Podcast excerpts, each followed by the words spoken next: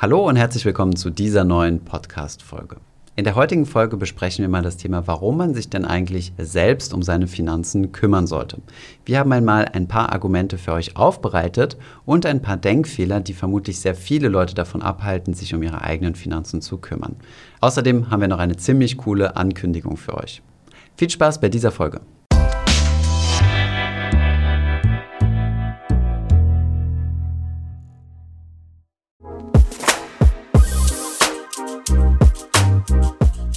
Hi, in der heutigen Folge bin ich mal wieder nicht alleine, aber diesmal nicht mit Anna, sondern mit Mona. Hi Mona. Hi Thomas.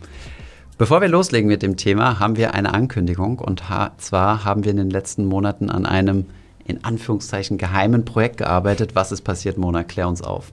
Genau, es wurde ab und zu schon mal thematisiert, aber wir sind nicht so richtig damit rausgerückt.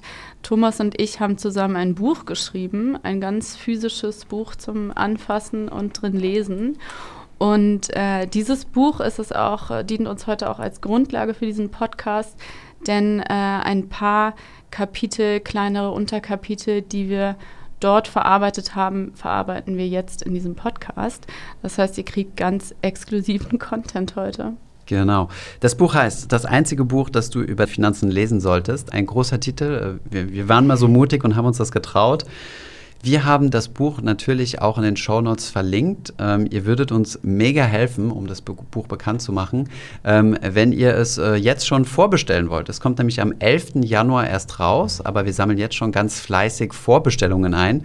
Das ist im Buchhandel super nützlich, um auf diverse Bestsellerlisten zu kommen und um sicherzugehen, dass auch Buchhändler sich denken, oh, dieses Buch ist ein Verkaufsschlager oder wird ein Verkaufsschlager und deswegen wird das Buch in ganz viele Buchhandlungen ausgelegt. Das heißt, wenn ihr zur finanziellen Bildung beitragen möchtet und das Buch sowieso haben wollt, dann braucht ihr ähm, nicht bis zum Januar zu warten, sondern könnt das Ganze jetzt schon mal vorbestellen. Den Link, wie gesagt, in den Show Notes. Genau, wir können dann jetzt direkt auch anfangen mit den Inhalten, die wir uns für diesen Podcast rausgesucht haben. Wir haben nämlich ganz am Anfang vom Buch als Einstieg quasi mal sieben Denkfehler erstmal aufgezählt und auch erklärt. Sieben Denkfehler, die man ähm, beim Thema Finanzen immer wieder hat oder die manche Leute haben, manche weniger und von denen ihr den einen oder anderen bestimmt selbst auch schon mal gedacht habt. Und ein paar dieser sieben Denkfehler, nicht alle sieben, haben wir jetzt nochmal hier für euch und sprechen darüber. Wir können direkt einsteigen mit dem finanziellen Denkfehler Nummer eins. Der lautet, die Profis wissen am besten, was ich mit meinem Geld anstellen sollte. Thomas, was steckt dahinter? Wer sind die Profis? Genau, also ähm, das ist ja im Endeffekt, was die Finanzbranche uns zu verkaufen versucht, dass du im Endeffekt, äh, so wie es ja auch beim Arzt zum Beispiel üblich ist, da willst du ja auch eher zu einem Profi gehen, also jemanden, der sich auskennt und idealerweise Medizin studiert hat. Oder ähm, wenn du einen Juristen aufsuchst, sollte der auch ein Jurastudium haben und vielleicht schon mal ein paar Jahre Jura-Erfahrung haben. Steuerberater dasselbe. Und ähm, ähnlich versuchen sich dann auch äh, Finanz, äh, die Finanzbranche zu, ähm, zu positionieren und zu sagen, ja, guck mal, wir haben doch hier einen Vermögensberater oder, oder Banker oder was auch immer und der hat das gelernt und äh, deswegen musst du unbedingt mit dem zusammenarbeiten. Und genau, der wird, das, der wird das mit der Geldanlage und mit deinen Finanzen ähm, regeln. Das ist tatsächlich ein Trugschluss aus ähm, vielerlei Hinsicht. Wenn ihr fähig seid, ähm, das Internet selbst zu bedienen, eure Finanzen euch wichtig genug sind, dass ihr damit Zeit verbringt, und das sollte es auch, und das tut ihr ja auch, ihr hört ja diesen Podcast, dann macht es tatsächlich Sinn, sich nicht unbedingt beraten zu lassen und äh, das Thema selbst in die Hände nehmen. Das hat nämlich drei hauptsächliche Gründe. Genau. Der erste Grund ist, dass Berater, ja, diese ganze Berufsbezeichnung Berater ist eigentlich ein bisschen irreführend, denn tatsächlich sind Berater Verkäufer und äh, nicht alle, aber die allermeisten Berater haben eben bestimmte Produkte, die sie verkaufen möchten, an, den, an ihre Kundinnen und Kunden ranbringen möchten, sei es eine Lebensversicherung oder ein Bausparvertrag, ein aktiver Aktienfonds oder ein äh, Riester-Banksparplan, was auch immer. Also Berater haben eben dieses Produktportfolio, was sie versuchen zu verkaufen. Und damit haben eben oder hast du als Kundin oder Kunde schon mal ein ganz anderes Ziel vorher im Sinn als der Berater, der dir gegenüber sitzt. Denn der Berater möchte eben seine Produkte, wie gesagt, loswerden. Und ähm, du als Kunde möchtest natürlich wissen, was ist, was sollte ich jetzt am besten mit meinem Geld anstellen und was eignet sich am besten, was ist vielleicht auch das günstigste. Und da wird dir der Berater nicht immer das Produkt empfehlen, was jetzt wirklich das Beste für dich ist. Mhm.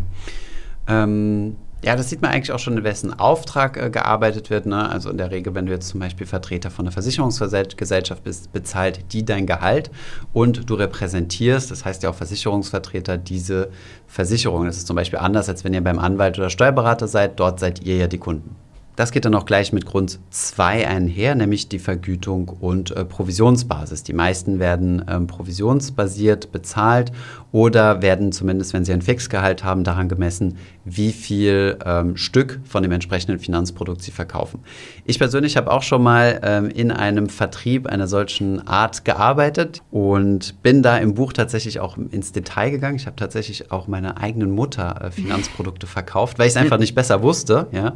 Nicht, weil ich böse bin, äh, hoffe ich zumindest, sondern ähm, aus äh, ja, aus Überzeugung heraus, da was Gutes getan zu haben. Und mein Lieblingskapitel. Genau, äh, Monas Lieblingskapitel, kleiner Fun Fact an der Seite. Äh, du hast sogar mit meiner Mutter telefoniert. Ja, Aber das war bei zu einem anderen Thema. Das war nicht, nicht zu dem da habe ich sie nicht zum Fonds gefragt. Genau, ja. Nee, deine Mutter hat uns sehr weitergeholfen. Sehr Liebe Grüße. Dann äh, Grund Nummer drei, Mona. Warum Berater jetzt nicht unbedingt äh, das Nonplusultra sind für deine Finanzentscheidungen? Grund drei habe ich eben schon mal ein bisschen erwähnt. Es geht um die eingeschränkte Produktauswahl. Es ist eben so, dass da erstens nur ein beschränktes Produktportfolio vorhanden ist, je nachdem, welche Institution dem Berater, der mir dann gegenüber sitzt, äh, im, im Rücken ist. Und ähm, dann ist es eben auch so, wenn ich zu einem Berater gehe und sage, ich möchte mein Geld anlegen, was können Sie mir dann empfehlen? Dann wird mir vermutlich nicht der ETF empfohlen werden, den ich so gut wie umsonst besparen kann, sondern vermutlich eben der aktive Fonds, ähm, mit dem dann auch was fürs, fürs Bankhaus rausspringt. Und ähm, ja, das sind eben so die Interessenskonflikte, die dem Ganzen zugrunde liegen, also diesem ganzen Beratungsmodell. Und es gibt ja tatsächlich auch ähm, Berater, die sind nicht provisions, also die arbeiten nicht provisionsabhängig.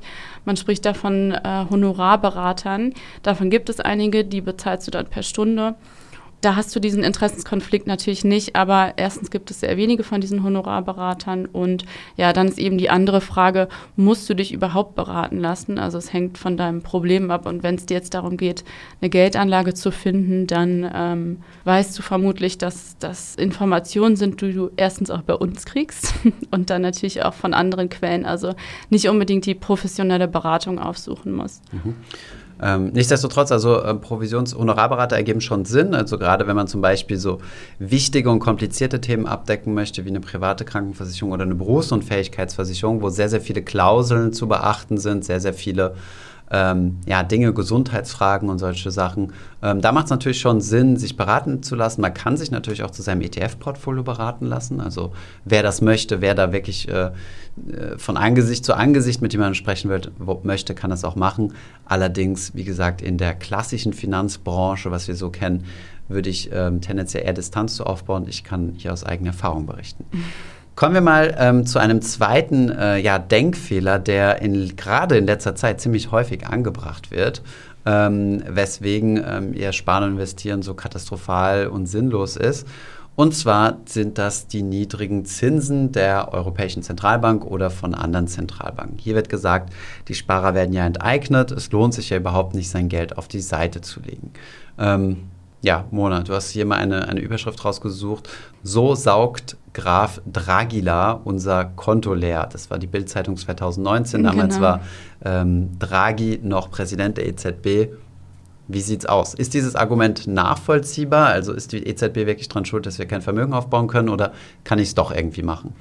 Genau, also ähm, natürlich kann man es trotzdem machen, trotzdem Vermögen aufbauen. Das war schon immer so und das ist auch heute noch so. Und es ist eben so, man muss, um dieses ganze Thema zu verstehen und um zu verstehen, warum Niedrigzinsen nicht sind, was äh, auch erst in den letzten Jahren irgendwie aufgekommen wäre und die EZB da nur schuld dran ist, muss man erstmal die Unterscheidung machen zwischen realen Zinsen und nominalen Zinsen. Denn äh, das, was wir in der Presse lesen oder auch äh, selbst wenn wir Produkte kaufen vom Berater, ähm, was wir dort sehen, ausgewiesen sind die sogenannten nominalen Zinsen. Und ähm, von diesen Zinsen wurde noch nicht die Inflation abgezogen. Das heißt, es gibt ja super viele Statistiken auch und, ähm, und Studien oder Graphen. Du kannst von Statista sieht, sieht man ja, ähm, wie sich die Zinsen entwickelt haben. Und dass dann manche ein Jahr in den 80ern, ähm, wo dran steht, äh, ich weiß nicht, 6, 7 Prozent Zinsen. Und ähm, bei diesen Zinsen handelt es sich aber eben um nominale Zinsen. Und, Was ist denn der ähm, Unterschied vielleicht nochmal nur genau, als kleine Definition? Der Unterschied ist, dass von den nominalen Zinsen noch nicht die Inflation abgezogen ist. Und wenn ich jetzt diese 7% Zinsen habe und davon und die vielleicht in ein Jahr fallen, in dem die Inflation bei 5, 6% lag und solche Jahre gab es, dann bleiben mir eben 2% oder 1% reale Zinsen. Und diese Zinsen sind eigentlich das, worauf es ankommt. Und so muss man das auch heute rechnen. Mhm. Das heißt, man muss immer unterscheiden zwischen, ähm, ja, wie wächst meine, meine Kaufkraft tatsächlich. Also ich lege ja mein Geld an, um meine Kaufkraft zu steigern. Im Endeffekt also, um mehr Vermögen zu haben, von dem ich mir dann im Idealfall später auch mehr kaufen kann. Wenn dann aber gleichzeitig der Wert des Geldes abnimmt, muss ich das entsprechend abziehen. So, und warum ist jetzt die Negativzins- bzw. Niedrigzinsphase kein so großes Problem? Naja, zunächst mal, weil, wie Mona schon gesagt hat, wenn man deutlich ins Phasen, wo man deutlich höhere Zinsen hatte, auch entsprechend eine höhere Inflation geherrscht hat. Das heißt, man muss sich immer die Entwicklung der Realzinsen anschauen. Und da sind die Produkte, in die man so üblicherweise investiert hat, wenn die Zinsen hoch waren, wie zum Beispiel ein ganz normales Sparbuch oder heutzutage Tagesgeld oder eine Lebensversicherung, auch nicht deutlich, deutlich attraktiver als sie es heute sind. Ja, heute ist es nur ein bisschen offensichtlicher, sagen wir es mal so, dass du damit äh, kein großes Geld verdienen kannst. Auf der anderen Seite ähm, hat aber gerade diese Niedrig- und Negativzinspolitik auch dazu geführt, ähm, dass äh, gerade Aktienmärkte und viele, Anlage und viele andere Anlagenklassen an Wert gewonnen haben. Und ähm, ja, man kann vor allem daran oder davon profitieren, wenn man sein Geld halt äh, am aktiven Kapitalmarkt angelegt hat. Aber müsste ich mir dann als Anleger dann jetzt Gedanken machen, weil jetzt wird ja wieder viel diskutiert, äh, hebt die EZB die Zinsen an, die Inflation ist jetzt so hoch und so weiter. Müsste ich mir dann jetzt Gedanken machen, oh Gott, wenn die Zinsen wieder steigen, dann äh, fallen die Aktienkurse?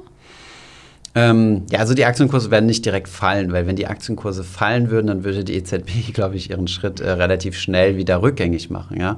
Ähm, das Einzige, was passieren könnte, ist, dass andere Anlagenklassen attraktiver werden. Das bedeutet, wenn ich wieder einen höheren Zinssatz habe, könnte es attraktiver sein, in Anleihen und festverzinste Papiere zu investieren, was dann im Gegenzug Aktien wieder unattraktiver macht. Das heißt, über die nächsten Jahre werde ich mit diesen Papieren, also mit den Nicht-Aktien vielleicht, also den festverzinslichen Wertpapieren, vielleicht eine bessere Rendite fahren als mit Aktien. Ähm, aber hier ist die Statistik eigentlich relativ klar, wenn man sich das auf lange Sicht anschaut, sind Aktien immer das, was am besten gelaufen ist. Auch vor Immobilien. Es gab jetzt zwar einen Immobilienboom, aber auf langfristige Sicht schlagen Aktien Immobilien und Anleihen sowieso. Das muss auch so sein, weil Aktien sind Eigenkapital. Eigenkapital ist riskanter als Fremdkapital. Ähm, das aber nur so als kleiner Exkurs. Wir wollten im Podcast ja so ein bisschen äh, an den Denkfehlern orientieren. Ein weiterer Denkfehler, Mona. Genau, ich würde mal mit dem Denkfehler weitermachen, dass die Rente schon reichen wird. Natürlich, äh, die meisten Leute wissen inzwischen oder haben es zumindest schon mal irgendwo gehört, dass mit der Rente später wird schwierig, ähm, vor allem wenn ich jetzt jung bin, wenn ich dann mal in Rente gehe, dann wird das nichts. Aber wir haben uns gefragt und das im Buch auch mal ganz genau aufgedröselt, warum das überhaupt so ist und ähm, dafür ein bisschen dahinter geschaut, wie denn das Rentensystem in Deutschland überhaupt funktioniert. Und äh, da muss man ganz grundlegend erstmal sagen, es gilt, das ist jetzt ein kleines Fachwort, das Äquivalenzprinzip. Das heißt, wer mehr einzahlt, also in der Zeit, in der er arbeitet, bekommt am Ende mehr Rente raus. Das wissen die meisten wahrscheinlich auch schon. Äh, das Problem ist, wenn ich jetzt mein Leben lang ganz gut verdiene und vielleicht auch meine 4000 Euro nach Hause bringe im Monat, dann heißt das nicht, dass deswegen meine Rente anschließend so gut sein wird, dass ich mir jetzt überhaupt keine Gedanken machen muss über meine Altersvorsorge. Und um die Frage zu beantworten, warum die Rente dann später mal vermutlich niedrig ausfallen wird, müssen wir noch ein kleines Fremdwort einführen, das sogenannte Umlageverfahren. Nach dem läuft das Rentensystem nämlich auch. Ähm, das bedeutet, dass die jetzt erwerbstätigen jungen Leute die alten Leute, älteren Leute finanzieren. Und Genau, es ist jetzt aktuell so, dass 100 Erwerbstätige das Auskommen von 36 Rentnerinnen und Rentnern finanzieren. Und das ist fast doppelt so viel wie in den 1950er Jahren. Das heißt, ich habe jetzt viel weniger junge Leute, äh, die eben Rentnerinnen und Rentner finanzieren, ähm, was einfach mit dem demografischen Wandel zu tun hat. Also dadurch, dass wir älter werden, bessere medizinische Versorgung haben und so weiter. Genau, und dieses Verhältnis wird sich auch immer weiter zu unseren Ungunsten entwickeln, denn ähm, die Geburtenrate ist sehr niedrig, es werden weniger Menschen geboren und ähm, genau, gleichzeitig altert eben die Bevölkerung schneller. Hm. Hängt vor allem äh, damit zusammen, wenn man sich den demografischen Baum anschaut, das ist dann die Babyboomer, also eine Generation mit vielen Kindern, ähm, beziehungsweise eine Generation mit sehr, also geburtenstarker Jahrgänge, sagen wir es mal so, ähm, dass die jetzt quasi in Rente gehen werden. Also viele Menschen aus dem Erwerbsleben ausscheiden werden und auf die Rentnerseite gehen werden quasi. Das heißt nicht mehr einzahlen, sondern ähm, Leistungen beziehen. Genau, also ein weiterer Grund, äh, sich um seine eigenen Finanzen zu kümmern, sicherlich nichts, was, äh, was jetzt sonderlich neu ist, gerade in den jüngeren Generationen. Aber es ist wichtig, das Ganze nochmal vor Augen zu führen. Wir haben euch auch mal so eine kleine Beispielrechnung gemacht, wie man seine Rentenlücke rausfindet und solche Dinge. Ähm, lohnt sich auf jeden Fall, sich damit zu beschäftigen. Kommen wir zum nächsten finanziellen Denkfehler. Den haben wir im Buch mal genannt. Die Politik ist verantwortlich für meine Finanzen. Das ist so eine, ja, ein Gedanke, den viele Menschen haben, aber der tatsächlich nicht sehr förderlich ist, wenn es äh, denn um die eigenen Finanzen geht. Er geht natürlich auch viel einher mit, äh, mit dem Punkt der Rente, also dass man davon ausgeht, dass die Rente reichen wird oder dass der Staat sich um die Rente kümmert. Viele Menschen neigen dazu, sich gerade bei den finanziellen Fragen auf die Politik zu verlassen. Ähm, beispielsweise auch, wenn es darum geht, ähm, seine private Rente aufzustocken. Beispiel Riester-Rente, staatliche Förderung von Lebensversicherungen und so weiter. Ähm, allerdings halte ich es für eine, für eine gefährliche Sache, weil der Staat seine Meinung auch ändern kann, ähm, sein, die Staatsfinanzen sich irgendwann vielleicht auch mal verschlechtern können und ich dann ähm, ja vielleicht nicht mehr auf die staatlichen Garantien zählen kann. Von daher macht es durchaus Sinn, sich selbst äh, um das Thema Vorsorge zu kümmern. Denn dann ähm, weiß ich, was ich in der Tasche habe. Alles, was ich in mein eigenes Portfolio einbezahle und in mein eigenes Depot einbezahle, das äh, steht mir dann am Ende auch tatsächlich zur Verfügung. Und ähm, es wird ja bei dieser, bei dieser Debatte um, was sollte der Staat tun, ist er nicht eigentlich dafür verantwortlich, meine Finanzen irgendwie auf die Kette zu bekommen, äh, wird immer auch gerne ins Ausland geschaut, beziehungsweise äh, ja besonders gerne nach Skandinavien. Ähm, Niederlande, Schweden, Dänemark äh, sind alles Vorbildstaaten, was äh, das angeht mit Staatsfonds. Norwegen ist auch so ein Fall. Und da schaut Deutschland eben immer mal wieder gerne hin und sagt, warum haben wir sowas hier nicht? Das sind Sachen, die werden jetzt ja auch durchaus diskutiert in der Politik, aber sie sind eben noch nicht da. Und ähm, was wir im Buch noch ein bisschen ausführlicher als jetzt hier thematisieren, ist eben, es macht wenig Sinn, darauf zu warten, ähm, dass was Ähnliches mal hier eingeführt wird, dass wir mal so ein Modell bekommen. Klar wäre das irgendwie zu begrüßen, aber es sind eben, also die, gerade diese Staatsfonds sind eben nichts, was ich nicht als privater Anleger mit ETFs tatsächlich selbst machen könnte. Und von daher, ähm, genau, nicht darauf warten, dass was kommt, nicht auf den Staat verlassen und einfach selbst machen. Kommt vermutlich auch das bessere Ergebnis bei raus, wenn man sich so Sachen wie die Riester-Rente oder staatlich geförderte Produkte anschaut, dann ähm, ist man da schon auf dem sichereren Weg. Ja, wie du schon gesagt hast, ich fände es gut, wenn nach zum Beispiel schwedischem oder norwegischem Modell auch in Deutschland ein staatlicher Aktienfonds eingeführt werden würde für die Altersvorsorge. Ähm, nicht über das Umlageverfahren, wie die Rente funktioniert, sondern über das Kapitaldeckungsverfahren. Aber ähm, man kann nicht alles haben. Uns geht es super gut in Deutschland, finde ich. Also wir haben sehr, sehr viele Vorteile, äh, die wir genießen können. Und ähm, ja, von daher würde ich mich jetzt da nicht drauf verlassen, sondern selbst loslegen. Und wenn dann irgendwann die staatliche Aktienrente kommt, dann kann das nur ein Bonus sein. Kommen wir zum fünften ähm, Fehler, den wir herausgearbeitet haben und ein weiterer Grund, äh, weswegen man sich selbst um seine Finanzen kümmern sollte den wir ebenfalls äh, ja, im Buch ein bisschen ausführlicher beschrieben haben. Und zwar gut mit Geld umgehen kann nur, wer es in der Schule gelernt hat. Und auch das habe ich schon häufiger erlebt, gerade wenn ich mit ja, Menschen aus der Community spreche, die schon äh, einen Ticken älter sind. Also was heißt älter, die, äh, die quasi ähm, ja, ins Berufsleben, genau ins Berufsleben eingestiegen sind und sagen, ach ja, das hätte ich ja viel früher lernen sollen, das mit dem Geld und äh, das, äh, da ist die Schule dran schuld. Warum ähm, hat die Schule mir das nicht beigebracht? Ja, ich finde, ähm, wirtschaftliches Denken sollte tatsächlich ein Fach in der Schule sein und vor allem auch kritisches Denken, Umgang mit, mit Finanzprodukten.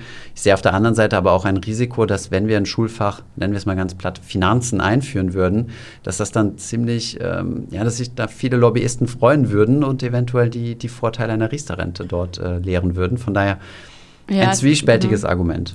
Es wäre eben die Frage, wer es unterrichtet. Ne? Also ob jetzt das normale Lehrpersonal das übernimmt und äh, da jetzt jemand drunter ist, der das Ganze. Also ich glaube, es gibt wenig oder ich aus meinem äh, Umfeld kenne wenig äh, Lehrpersonal, das äh, vorher ein finanzwirtschaftliches Studium hingelegt hat oder BWL studiert hat, sondern äh, es sind ja eigentlich andere Richtungen. Und ähm, da wäre eben diese Frage nach dem Personal und wer macht das. Es wird ja auch ab und zu gemacht. Ich glaube, du hattest das auch mal irgendwann erzählt, Thomas, dass ihr ähm, so einen Kurs oder diese Börsen. Wir waren in der Schule, ja, in so einer Börseninitiative, ähm, wo wir eingeladen wurden von einem sehr motivierten Lehrer.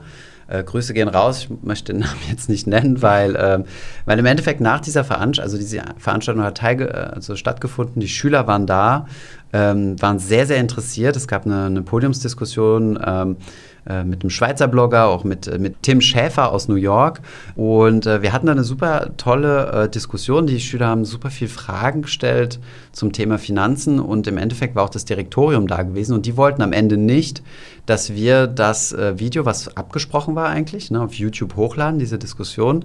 Und wir haben uns dann geeinigt, dass wir das so machen, dass unkenntlich ist, um welche Schule es sich handelt, weil ähm, die Lehrer nicht unbedingt äh, mit, diesem Kapila mit diesen kapitalistischen Was? Themen äh, in Verbindung gebracht werden wollten oder beziehungsweise Echt? diese Schule, ja.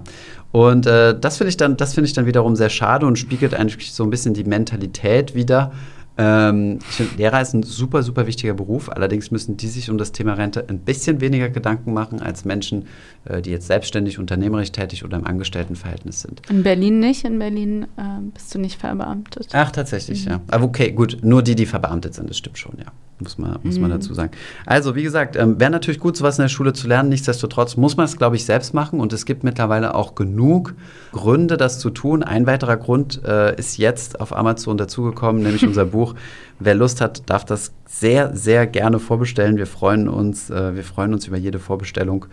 Und ähm, ja, vielleicht, vielleicht noch zwei Worte. Ich weiß nicht, ob euch das interessiert, ähm, wie wir das Ganze aufgeteilt haben. Wir haben es in sieben Kapitel aufgeteilt. Ähm, Im ersten Kapitel geht es so ein bisschen um die Denkfehler, da wo wir jetzt quasi drüber gesprochen haben. Im, im zweiten Kapitel geht es so ein bisschen darum, wo befindest du dich jetzt, wo möchtest du quasi hin, also was, wie setzt man sich finanzielle Ziele, wie erreicht man die, ähm, wie automatisiert man das Thema Sparen, sodass es quasi nicht wehtut. Genau, all diese Dinge im dritten Kapitel gehen wir dann so auf diese klassischen, wir haben es jetzt mal klassische Geldanlagen genannt, ja. Sowas wie Bausparen, Lebensversicherung, Tagesgeld. Was taugt das heutzutage noch? Haben sehr vieles davon unter die Lupe genommen, denn der Titel sagt ja alles, was du über ähm, Finanzen wissen musst. Und ähm, gehen dann im vierten Kapitel etwas intensiver auf das Thema ähm, Aktien ein. Also zunächst mal erklären wir, was, was Aktien sind, wie das Ganze funktioniert.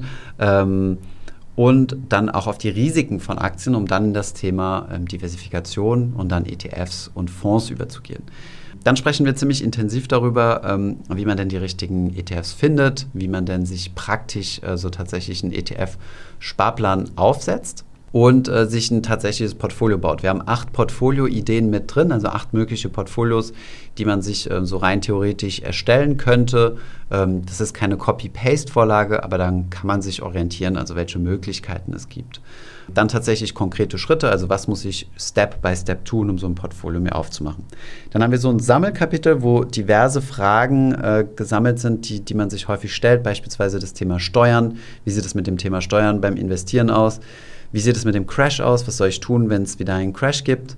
Wann ist der beste Zeitpunkt zum Investieren? Bin ich denn jetzt nicht schon zu alt oder zu jung? Kann ich nachhaltig investieren? Also muss ich unbedingt in Rüstungs- und Tabakkonzerne mein Geld stecken? Mit diesen Fragen beschäftigen wir uns. Und dann abschließend haben wir nochmal ein motivierendes Kapitel, ähm, wo wir dich, wo wir dich nochmal boosten wollen und dir nochmal zeigen möchten, warum du mehr aus deinem Geld machen solltest. Unter anderem beispielsweise haben wir uns mit Studien beschäftigt, die zeigen, dass Geld tatsächlich glücklicher macht. Man denkt es kaum. Ähm, dass Geld Freiheit bedeutet, dass du mit Geld deutlich mehr in dich investieren kannst. ähm, dass du statistisch tatsächlich sogar eine höhere Lebenserwartung hast. Und ähm, ja, damit wollen wir dich dann quasi, ähm, das ist dann so das abschließende siebte Kapitel. Glossar haben wir noch, das sehr Wir haben noch ein, ein sehr ausführliches Glossar, Das aber sehr das, ausführlich. das muss man nicht von A bis Z durchlesen. Genau, geschrieben von Mona und mir. Und ähm, ja, wir freuen uns, äh, wenn ihr uns unterstützt, wenn ihr das Buch vorbestellt. Auf jeden Fall. Und ähm, wenn wir uns dann irgendwann mal live sehen, wenn es mal wieder Live-Events geben sollte, auf der Invest oder so, bringt gerne das Buch mit und dann äh, signieren Thomas, wir es euch gerne. Vielen Dank, Mona. Danke und, äh, dir, Thomas. Bis zum nächsten Podcast. Jo, Ciao. ciao.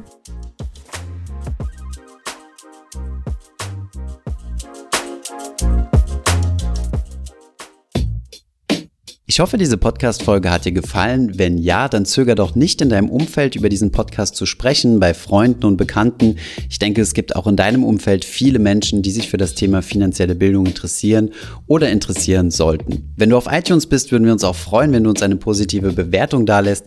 Das hilft uns, den Podcast noch einfacher auffindbar zu machen. Alle wichtigen Links und Verweise findest du wie immer in den Show Notes zu diesem Podcast. Vielen Dank fürs Zuhören und bis zum nächsten Mal.